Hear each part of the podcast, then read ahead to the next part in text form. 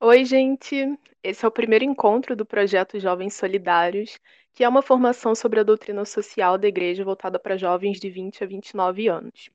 E o tema do nosso primeiro encontro é a Hero Novarum enquanto voz da igreja durante a Revolução Industrial.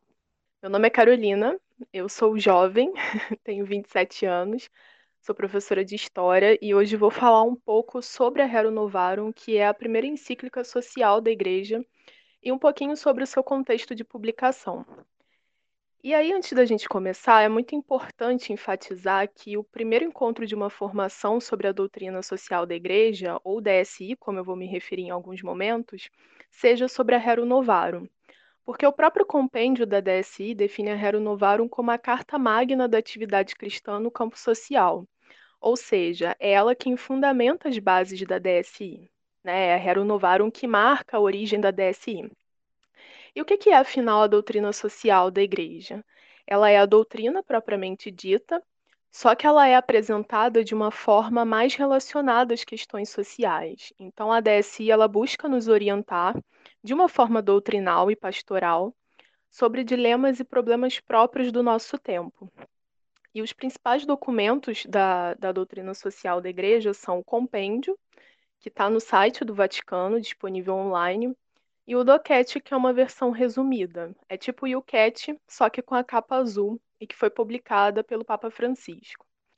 Como eu falei ainda agora, a DSI busca nos orientar a como agir. E essa pergunta, inclusive, está na capa do Doquete. É, como agir? O que fazer? Sempre atenta às demandas próprias do nosso tempo, aos desafios da sociedade. Então, por isso é tão importante a gente entender melhor o contexto, né, o momento de produção das encíclicas sociais, para a gente poder entender por que elas abordam determinados temas. Então, ela aborda temas como amor, caridade, é, justiça, paz, mas também aborda temas como economia, política, meio ambiente. Então, ela aborda diversas questões que estão relacionadas à nossa vida em sociedade, é, como nós devemos é, intervir no mundo em favor da justiça social. Hoje a gente vai conversar um pouco mais sobre a Hero Novarum, que foi publicada durante a Revolução Industrial. Mas antes de falar sobre ela, vou dar um exemplo mais recente para ficar mais, mais claro. É, bom, a última encíclica é a, publicada pela Igreja foi a Fratelli Tutti, né, foi publicada ano passado pelo Papa Francisco, e ela fala sobre a fraternidade e a amizade social. E nela o Papa fala sobre diversos temas, fala sobre a pandemia, sobre a globalização da indiferença, e tem um capítulo inteiro dedicado ao tema da imigração. Não é a primeira vez que ele fala sobre esse assunto, mas por que isso é tão importante? Por que falar sobre imigração é tão importante hoje? Porque hoje nós vivemos a maior crise migratória desde a Segunda Guerra Mundial, desde a perseguição aos judeus pelo nazismo. Então, essa é uma questão própria do nosso tempo, por isso ela é tão enfatizada pelo Papa, não só nesse documento, mas em outras situações também. Então, eu estou usando a Fratellitude para ilustrar, mas esse exercício de compreender melhor o momento de produção desses documentos, das encíclicas sociais, é muito importante não só para a gente entender melhor o que elas abordam e por que estão falando sobre determinados assuntos, mas também porque eu tenho certeza que todo mundo já ouviu coisas do tipo: nossa, mas a igreja é atrasada, a igreja está desatualizada, a igreja está fora do tempo. E quando a gente observa as encíclicas sociais, a gente percebe que esse tipo de acusação não se fundamenta, porque a igreja sempre foi, sempre é e sempre será atenta às demandas próprias da nossa época. E a, e a doutrina social da igreja busca nos orientar justamente em relação a isso. Então vamos lá, vamos direto para Hero Novarum, né? O que ela trata? Quando que ela foi escrita? A Hero Novarum, ela foi publicada em 1891 pelo Papa Leão XIII e fala sobre a condição social dos operários. Inclusive, ela está completando agora em 2021 130 anos. Renovarum em latim significa das coisas novas. E ela trata especificamente de uma situação completamente nova naquele momento, que são as consequências sociais advindas da Revolução Industrial. Então, para a gente entender por que, que o Papa está falando sobre a condição social dos operários e de outras questões relacionadas àquele contexto, é muito importante a gente entender o que estava acontecendo no mundo naquele momento. Esse período do século XIX, é, até um pouquinho antes, ainda no século XVIII, esse período é chamado de Era das Revoluções, porque estão acontecendo vários processos históricos transformadores, sem precedentes, que são considerados revolucionários justamente por isso, né? Que, porque eles mudam totalmente as estruturas, sejam elas econômicas, políticas, sociais, de mentalidade. E uma dessas revoluções é a Revolução Industrial. Então, aqui a gente vai fazer uma leve revisão da aula de história que a gente aprende na escola, né? A Revolução Industrial ela é um processo de mudança no sistema de produção econômica que é marcado pela consolidação do capitalismo industrial. Então, as principais características desse processo são o pioneirismo da Inglaterra, a criação das máquinas a vapor movidas a carvão, a produção elevada a uma larga escala, sem precedentes, e a gente também tem a, construção das ferrovias, que vão facilitar o deslocamento de mercadorias, vão impulsionar o comércio, vão inclusive favorecer o deslocamento de pessoas. E esse capitalismo industrial, ele tem como principal característica o liberalismo, que é uma teoria, uma doutrina político-econômica que defende o Estado mínimo, defende a mínima intervenção do Estado em todos os sentidos, tanto na liberdade individual quanto na economia. Então, do ponto de vista econômico, o liberalismo defende que o Estado não deveria se envolver na economia, nos salários, o próprio mercado que deveria regular as relações de trabalho, as relações entre patrões e empregados. E esse é um ponto central que o Papa Leão XIII vai comentar na Rerum Novarum, tá?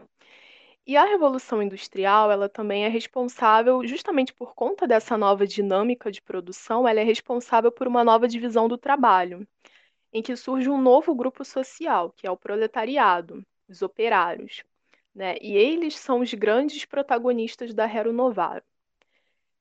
Todo esse contexto de produção econômica, de mudança das relações econômicas, elas vão se desdobrar também no campo social, justamente pelas condições de trabalho em que essas pessoas viviam.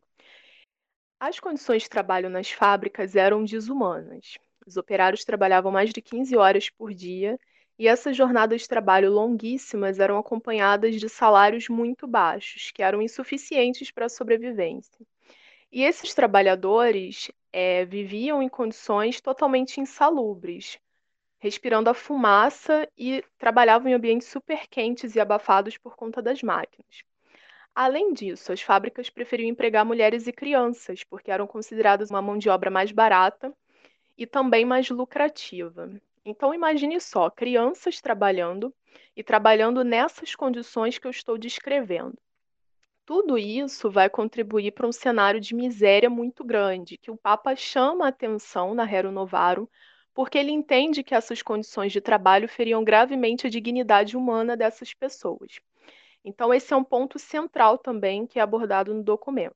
Tudo isso que eu comentei até agora, esse panorama, ele é responsável não só por transformações econômicas, mas essas transformações também se desdobram no campo social.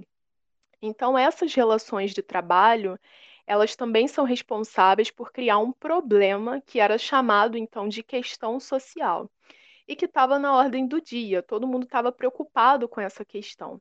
A igreja, os intelectuais, os economistas, os políticos. E a Hero Novarum, ela é a resposta que a igreja dá a esse problema, a esse assunto.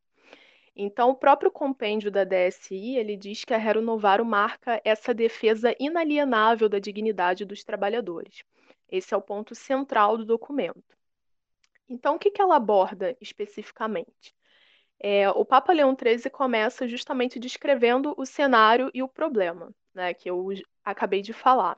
Ele fala sobre a ganância, sobre a usura, sobre a ambição que levava a uma acumulação de dinheiro e de riqueza por parte dos, dos patrões, dos grandes proprietários das fábricas, enquanto muitas pessoas estavam vivendo na mais absoluta miséria, porque não ganhavam o suficiente para sua sobrevivência. E esse cenário é uma das consequências do processo de industrialização. E aí, logo de cara, o Papa diz que não concorda com a solução socialista. O socialismo, assim como o liberalismo, é uma doutrina político e econômica que surge nesse contexto, que nasce no século XIX e que se apresenta como a principal alternativa ao capitalismo. Então, enquanto o capitalismo se baseia no lucro e na propriedade privada, o socialismo defende o extremo oposto, a luta de classes e a abolição da propriedade privada. A luta de classes, em especial, era a ideia de que, diante das tensões e da exploração dos empregados pelos patrões, a única forma de garantir uma distribuição justa da riqueza, na visão deles, dos socialistas, seria tomando os meios de produção. E a igreja deixa muito claro que não concorda com isso, que para ela a solução não é a luta de classes, mas sim a concórdia entre as classes, a harmonia entre elas. E além disso, a igreja ela também rejeita totalmente a ideia de abolição da propriedade privada, porque, ao contrário, argumenta que a propriedade é um direito natural do homem, que o homem tem direito de viver do seu próprio sustento e que a dignidade do trabalho operário também incluía garantir que os operários também tivessem acesso direito à sua própria propriedade. Então, nessa parte da encíclica, o Papa faz uma observação muito clara. Né? Ele faz uma crítica ao socialismo, mas ele também deixa muito claro que a propriedade, apesar de ser um direito natural, ela deveria ser usada em prol do bem comum. Então ele diz que ninguém devia tirar do seu próprio sustento para doar, mas quem tivesse em abundância teria o dever moral de partilhar com quem não tivesse nada. Ou seja, ao mesmo tempo que o Papa deixa claro que a Igreja não concorda com essa ideia da abolição da propriedade privada, ele também reforça que a propriedade privada deveria ser usada a serviço do bem comum. Então, com isso, ele também critica essa dimensão do capitalismo, essa acumulação, a ganância é, que marca o capitalismo nesse momento e que leva a esse aumento da desigualdade social. Isso é muito importante ser destacado, porque muita gente pensa que a Hero Novarum é só uma resposta ao socialismo e ao Manifesto Comunista que foi publicado em 1848 quando na prática isso não é verdade, porque o Papa também critica o capitalismo, que afinal de contas é o sistema econômico vigente no momento em que ele escreve a encíclica e no qual a gente vive até hoje. Então ele também critica o modelo de capitalismo liberal, né, que estava em vigor naquele momento e que tem como característica essa não intervenção do Estado nos conflitos, nas relações entre patrões e empregados. Sobre isso especificamente, o Papa Leão XIII defendia que o Estado devia sim mediar os conflitos, que deveria sim intervir para garantir a justiça social, uma vez que essas relações de trabalho eram totalmente desumanas, baseadas na superexploração e que as condições de trabalho feriam a dignidade dos trabalhadores. Então, com isso, ele demonstra que a Rerum Novarum não era só um documento religioso que deveria servir de referência para os bispos, para os padres, para os próprios católicos, mas que também poderia servir de orientação para outras instituições, como o próprio Estado. E não foi à toa que a Rerum Novarum também inspirou a formação do campo do direito social, que está diretamente ligado a isso. Por fim, o Papa também fala sobre a importância da dignidade do trabalho. Esse é um tema central que está muito presente também no compêndio da doutrina social da Igreja e em outras encíclicas sociais. Então, essa ideia de que os operários precisavam ter um dia de descanso semanal, precisavam ter direito a férias, direito à remuneração mais justa, isso não era só uma questão econômica de sobrevivência material. O Papa faz questão de deixar, de enfatizar que a relação, a importância que o descanso tem, não só para o corpo, mas também para a alma, a relação que isso tem com a salvação da alma. Então ele diz na Rerum Novarum que a vida temporal não era um fim em si mesma, mas um meio para aperfeiçoar a vida do espírito. Então ele também reconhece e defende o direito que os trabalhadores tinham de se organizar em associações, que eles lutassem pelos seus direitos. E nós sabemos que tudo isso, né, o direito a férias, 13 terceiro, descanso, melhores salários, tudo isso foi sendo adquirido posteriormente a partir da própria organização operária, através dos sindicatos. E então o Papa deixa claro na Rerum Novarum que a igreja não é contra a organização sindical, a organização dos operários em associações. Ele também apresenta na encíclica uma orientação para os operários católicos, né, reconhecendo que é um direito deles se mobilizar e se organizar em prol dos seus direitos, mas sempre deixando muito claro que isso não passava pelo socialismo. Ele marca novamente essa, essa diferença. É claro que a encíclica não se esgota nesses temas, ela também aborda outras questões, mas esses são os principais pontos que estão relacionados ao contexto da Revolução Industrial. Então, a questão das condições de trabalho dos operários, né, da crítica ao socialismo, da crítica ao capitalismo, da, da defesa de que o Estado deve sim ser mediador e promotor da justiça social, a importância da dignidade do trabalho, o reconhecimento de que os trabalhadores deveriam sim se organizar para reivindicar condições mais justas de trabalho. Tudo isso que a Hero Novarum aponta demonstra para a gente o quanto ela é importante, o quanto ela é o marco fundador da doutrina social da Igreja. Então é isso, gente. Eu espero que vocês tenham gostado, que essa formação tenha sido proveitosa. Obrigada por terem acompanhado até o final e até a próxima. Que Deus abençoe a todos.